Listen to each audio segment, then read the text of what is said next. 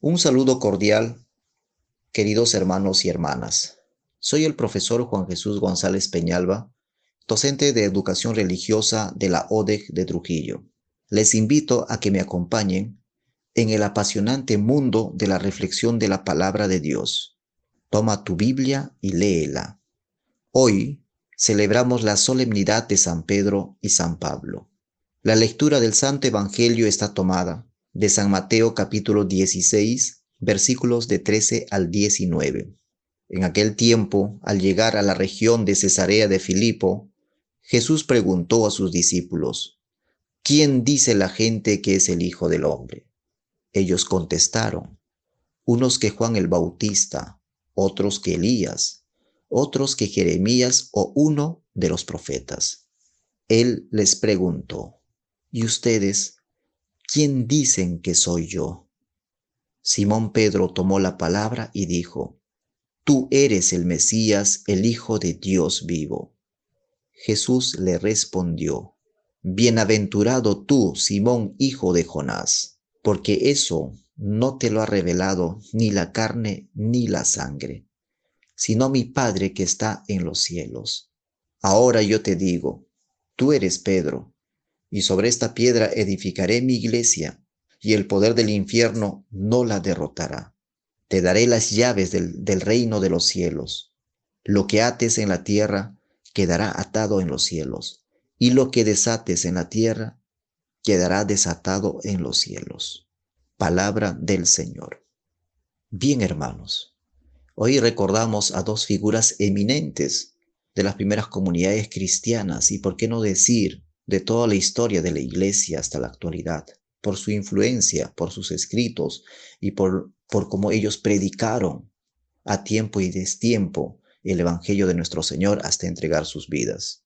La primera figura, San Pedro, un pescador de la región de Galilea, de carácter directo, impetuoso, así como nos muestra en varios pasajes de los Evangelios, vivía de la actividad pesquera, como muchos de nuestros hermanos que en la actualidad luchan a diario en sus pequeñas embarcaciones mar adentro para pescar y llevar la comida al hogar, una actividad que les permite ser el sustento del hogar, tal como lo era para Pedro. En la vida de Pedro hubo algo que le cambió completamente la vida, el encuentro con Jesús. Desde el primer momento Pedro quedó prendado y entusiasmado por Jesús de Nazaret.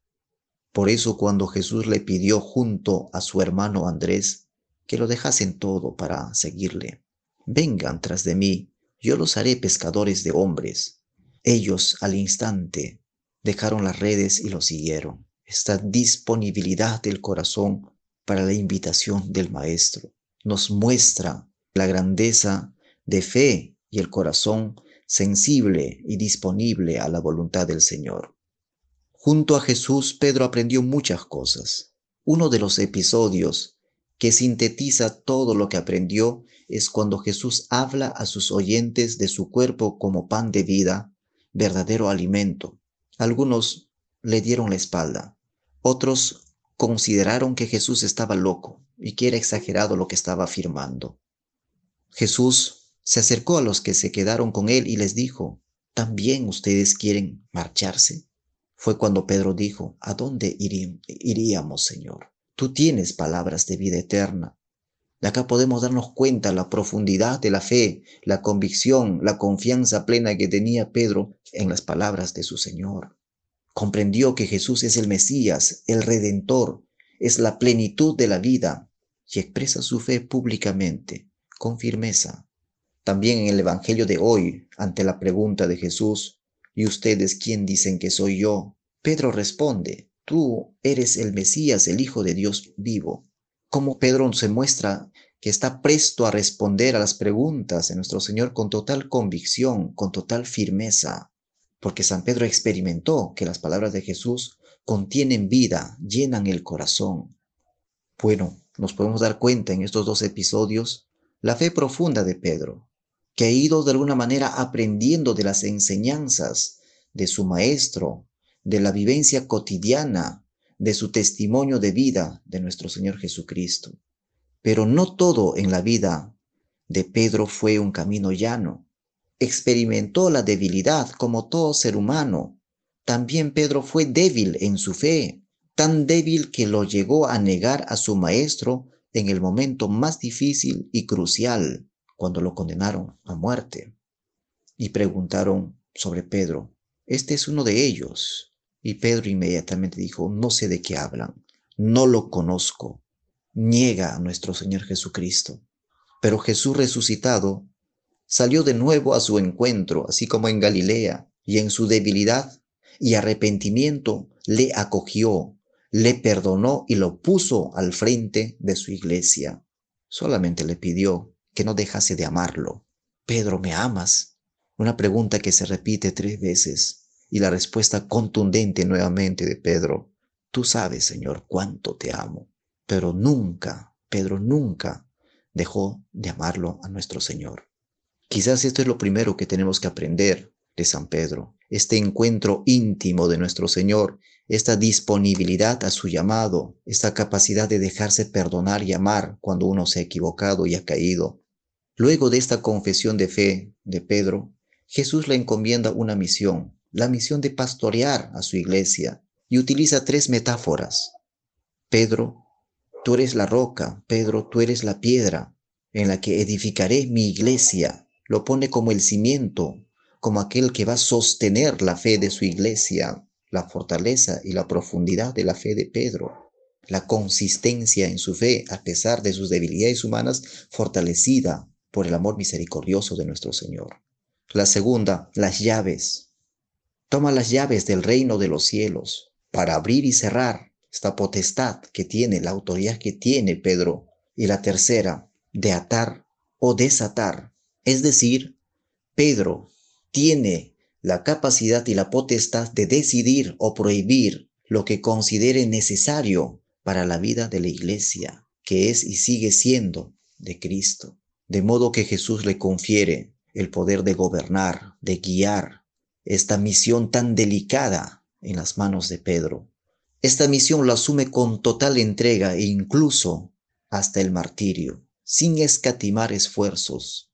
Celebramos hoy también la fiesta de San Pablo, que antes de su conversión era un perseguidor de los cristianos. En un instante de estas cruzadas que tenía para acabar con los cristianos, tiene el encuentro profundo, íntimo con nuestro Señor Jesucristo, que le dice, Saulo, ¿por qué persigues? Yo soy Jesús, Nazareno, a quien tú persigues. Desde esta voz profunda que resuena en su corazón, en su corazón, en su conciencia, su corazón quedó totalmente prendado por Jesús, como lo prueban en el futuro algunas de sus expresiones. Este encuentro, esta experiencia de encuentro personal con nuestro Señor Jesucristo transforma completamente el corazón de Pablo y lo invita a pasar a ser de perseguidor a predicador de su palabra. Una persona que solamente a partir de ese momento vive para nuestro Señor, tal como expresa, para mí la vida es Cristo. Y en otro momento afirma, ya no soy yo quien vive, sino es Cristo quien vive en mí. Luego de esta experiencia de encuentro con el Señor, Pablo dedicó toda su vida a la predicación del Evangelio. Qué hermoso entonces recordar a estas dos figuras eminentes. Tanto Pedro como Pablo han pasado por procesos personales muy intensos de conversión personal, de encuentro con Cristo que les cambió totalmente su vida, su forma de, de, ver, su forma de actuar, hasta tal punto que se convirtieron en los líderes máximos de las primeras comunidades cristianas. Uno del mundo de los judíos, Pedro, otro del mundo de los paganos, Pablo. Ambos con una sola meta, que se conociera a Cristo por todo el mundo. Por eso lo celebramos juntos en esta solemnidad de San Pedro y San Pablo. La predicación de Pedro y Pablo no fue fácil Ambos conocieron la persecución, la incomodidad de la cárcel. Finalmente ambos compartieron el martirio.